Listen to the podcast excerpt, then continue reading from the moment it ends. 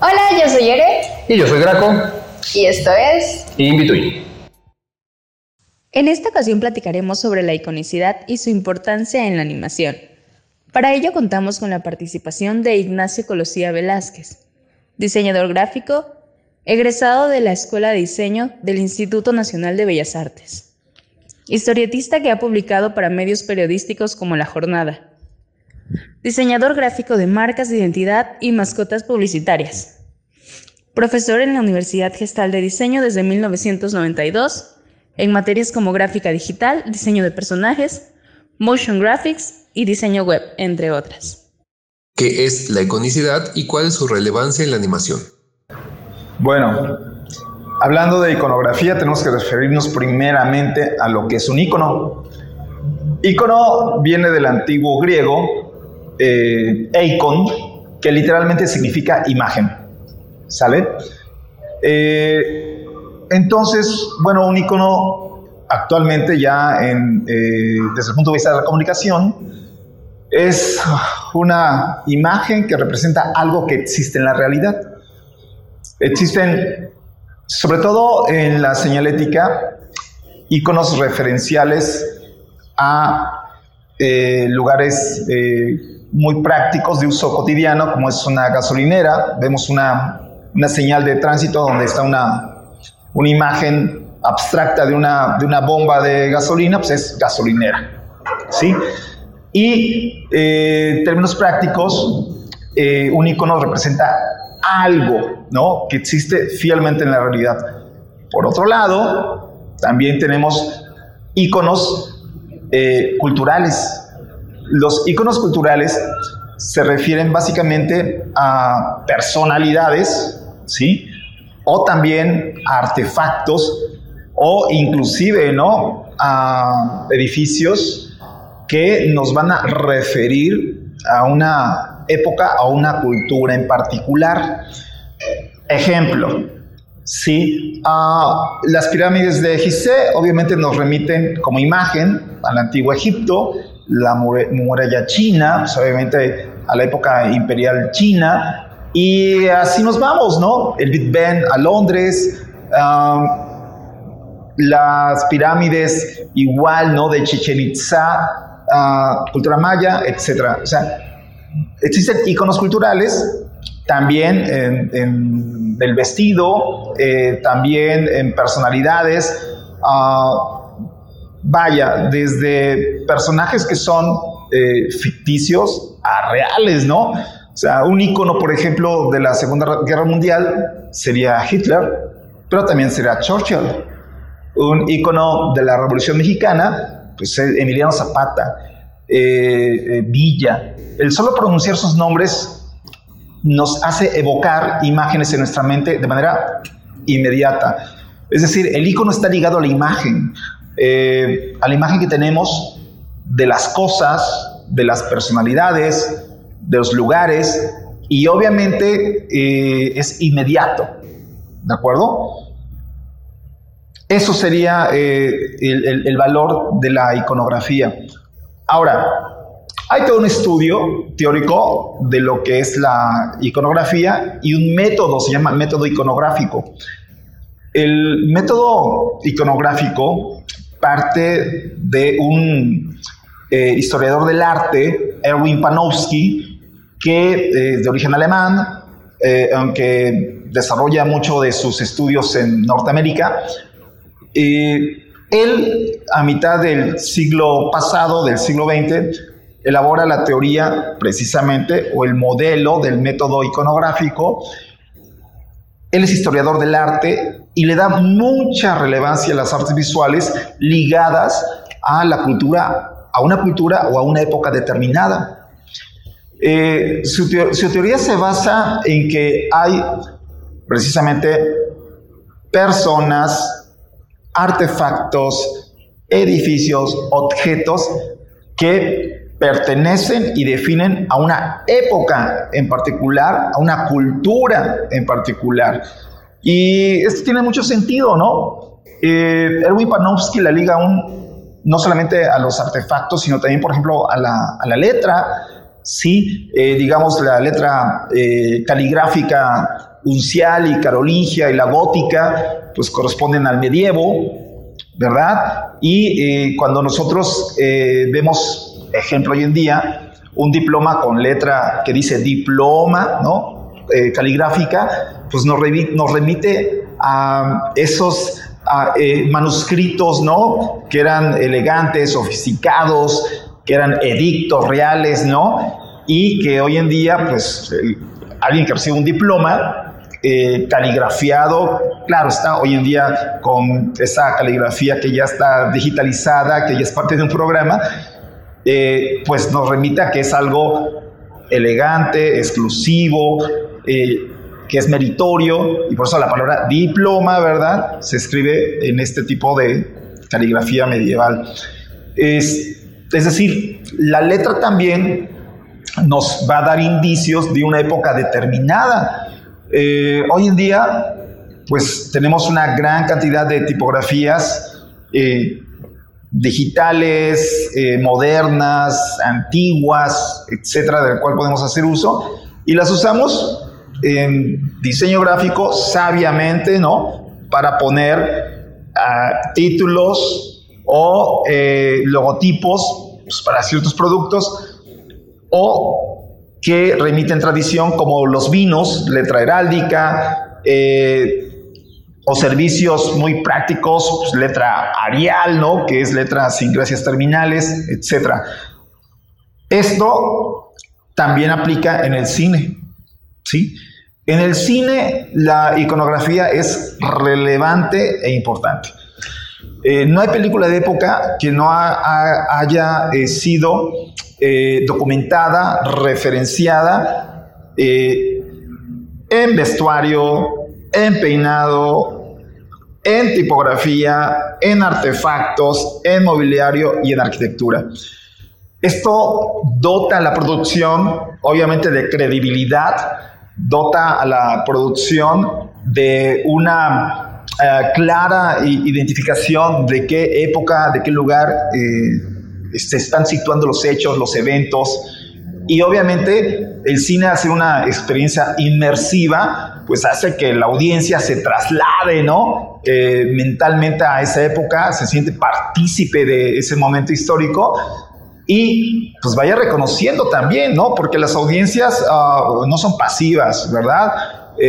las audiencias también eh, reclaman ¿no? que haya esa eh, veracidad en las producciones y obviamente eh, estas ah, producciones también van dotando de una cultura visual, de una cultura iconográfica que nos va dando indicios ¿no? de, cuáles son los artefactos, los vestuarios, los peinados, las letras, las tipografías, pero aún también los colores.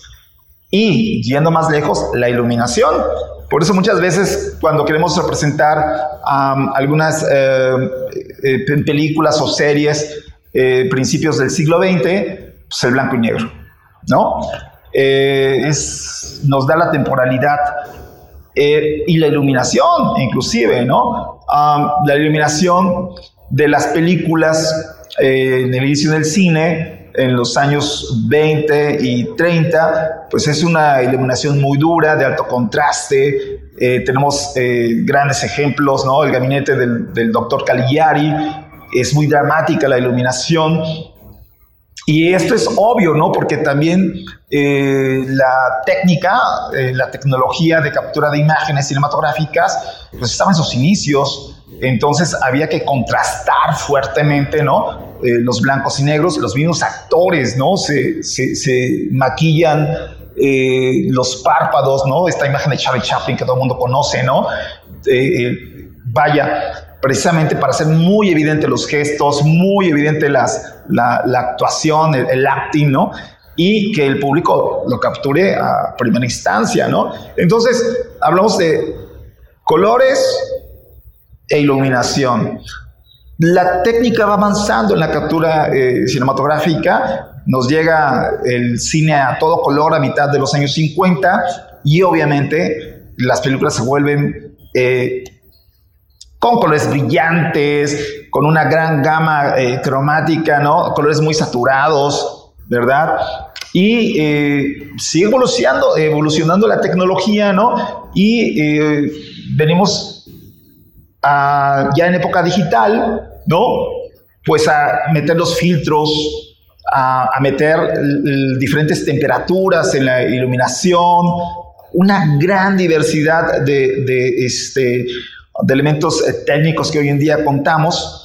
Y obviamente eso hace que la experiencia cinematográfica sea enriquecedora. Es decir, eh, inclusive, ¿no? Se experimenta mucho también con los fenómenos del color, la iluminación. Lo vemos en, películas eh, recientes, ¿no? estamos hablando, por ejemplo, bueno, ya ni hablar de la última película este, animada de Guillermo del Toro, Pinocho, ¿no? Donde el ejercicio de iconografía es excepcional, el color, la iluminación, y hay otros ejemplos, ¿no? En animación, bueno, ya que estamos en diciembre, ¿no? Hablando también de la película eh, Klaus, ¿verdad? Que todo el mundo eh, ha visto, conoce, que fue todo un hito, ¿no? Eh, una película realmente bellísima, encantadora, que nos lleva precisamente a un ícono eh, cultural, ¿no? Que es eh, Santa Claus. ¿Y quién es Santa Claus? Bueno, Santa Claus. Santa Claus es un ícono cultural eh, y es un fenómeno mundialmente conocido, sobre todo explotado por la publicidad de la mercadotecnia, con una amplia difusión eh, a través de diferentes medios, eh, ilustraciones en revistas, eh, cómic, lo que es el cine, inclusive videojuegos, etcétera, ¿no? Y grandes producciones cinematográficas, ¿no? Sobre la figura de Santa Claus. Hablaba de, de Claus, esta, esta gran producción animada, ¿no? Que bueno, eh, nos, nos, nos, parece eh, este personaje, ¿verdad? Eh, con un diseño muy interesante de personaje, pero que no está alejado del icono, ¿sí? Sino más bien es parte de una tradición de la representación visual de este personaje tan adorado por todos, ¿no? Tan querido, tan esperado por los niños, ¿no? ¿Quién me va a traer Santa Claus?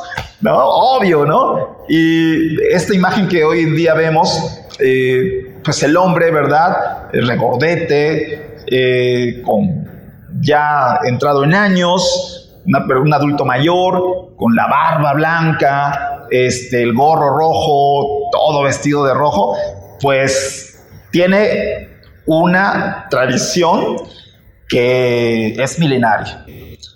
Este autor que mencioné que se llama Panofsky, precisamente nos, nos dice que la, eh, la iconografía trata sobre la relación que tienen las artes visuales con una época o una cultura determinada, pero también nos dice que eh, los iconos van evolucionando, van transicionando, eh, que los, las representaciones de estos iconos van cambiando a través de los años por diferentes motivos, ¿no? Y sobre todo ligados a los medios, hoy eh, desde hace 150 eh, años, los medios de comunicación masiva, ¿no? Santa Claus. Santa Claus es un eh, este, antiguo santo de Grecia. Aparece referido por primera vez en el siglo IV ¿verdad? Hablamos ya de 17 siglos, ¿no? De antecedentes. Y eh, es referido, es un santo griego, ¿verdad? Ah, hay un icono, eh, hay pinturas, ¿verdad? Eh, en la iglesia ah, rusa, la iglesia católica ortodoxa en Rusia, de San Nicolás. San Nicolás aparece en estas eh, pinturas bizantinas, que por cierto se le llama íconos, ¿verdad? Y eh, aparece, eh, pues, con una imagen muy diferente a, lo que hoy nosotros vemos en la representación de este personaje.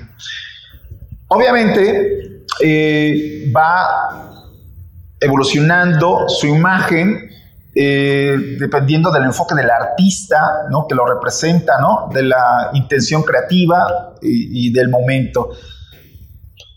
La tradición de Santa Claus llega, ¿verdad?, a Europa, eh, sobre todo a, Dinamarca, eh, donde también se retoma el icono ruso eh, se empieza su nombre de San Nicolás, ¿verdad? A tener también una derivación lingüística y eh, de Dinamarca, pues aterriza en um, Nueva York en el siglo XIX, eh, donde aparece una comunidad danesa, ¿no? Acordémonos que Nueva York es, en un principio, tiene mucha influencia de los Países Bajos, y pues, también incluyendo Dinamarca, hay una comunidad danesa muy importante y introduce, ¿verdad?, a este personaje en las liturgias eh, religiosas, eh, y, pero también con, con una eh, renovada cantidad de, de, elementos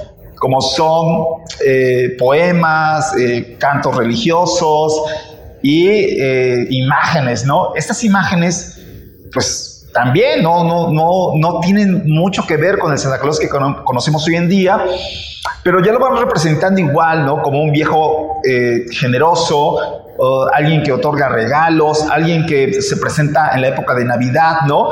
En un principio Santa Claus pues, no regalaba, eh, eh, no daba regalos a los niños, ¿no? desde el antiguo este, patrono santo de, que aparece en Grecia, era un personaje que se distinguía por dar regalos, ¿sí? Pero no necesariamente a los niños. Es hasta el siglo XIX cuando aparece en época decembrina, ¿no? Eh, en época navideña, y empieza a, dársele la tarea, ¿no? De entregar regalos a los niños. Bueno, la imagen que tenemos de Santa Claus eh, más cercana la empieza a elaborar un caricaturista de nombre Thomas eh, Nass, un caricaturista en el siglo XIX que ilustra para la revista Harper's y crea la primera imagen de, Santa Claus. Todavía no es eh, totalmente rojo, pero sí es regordete, sí es barbado, ¿no? Y va creando toda una iconografía. Tiene una cabaña en el Polo Norte, este, se ayuda de renos, de niños traviesos para este, repartir juguetes, y aparece el trineo por ahí, ¿no? Y, bueno, empieza toda esa iconografía, ¿no? Vestuario, eh, peinado, artefactos, todos los elementos que van configurando la imagen, ¿no? De Santa Claus moderno.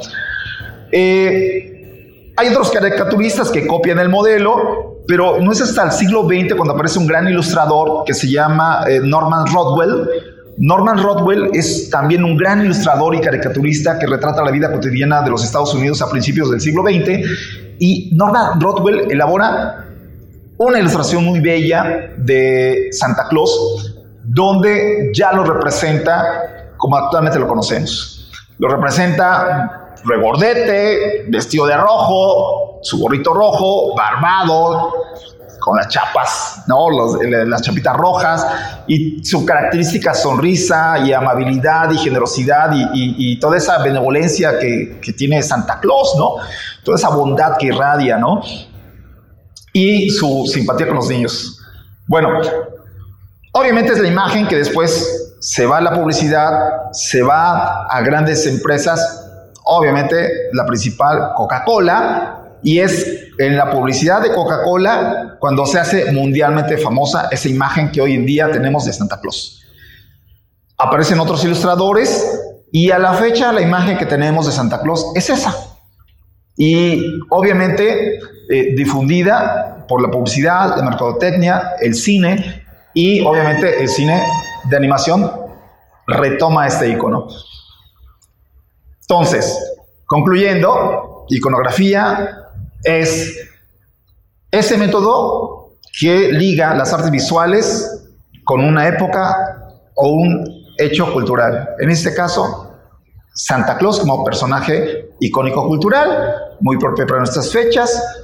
Y espero que esta información les haya servido y que Santa Claus les cumpla sus deseos y les traiga muchos regalos.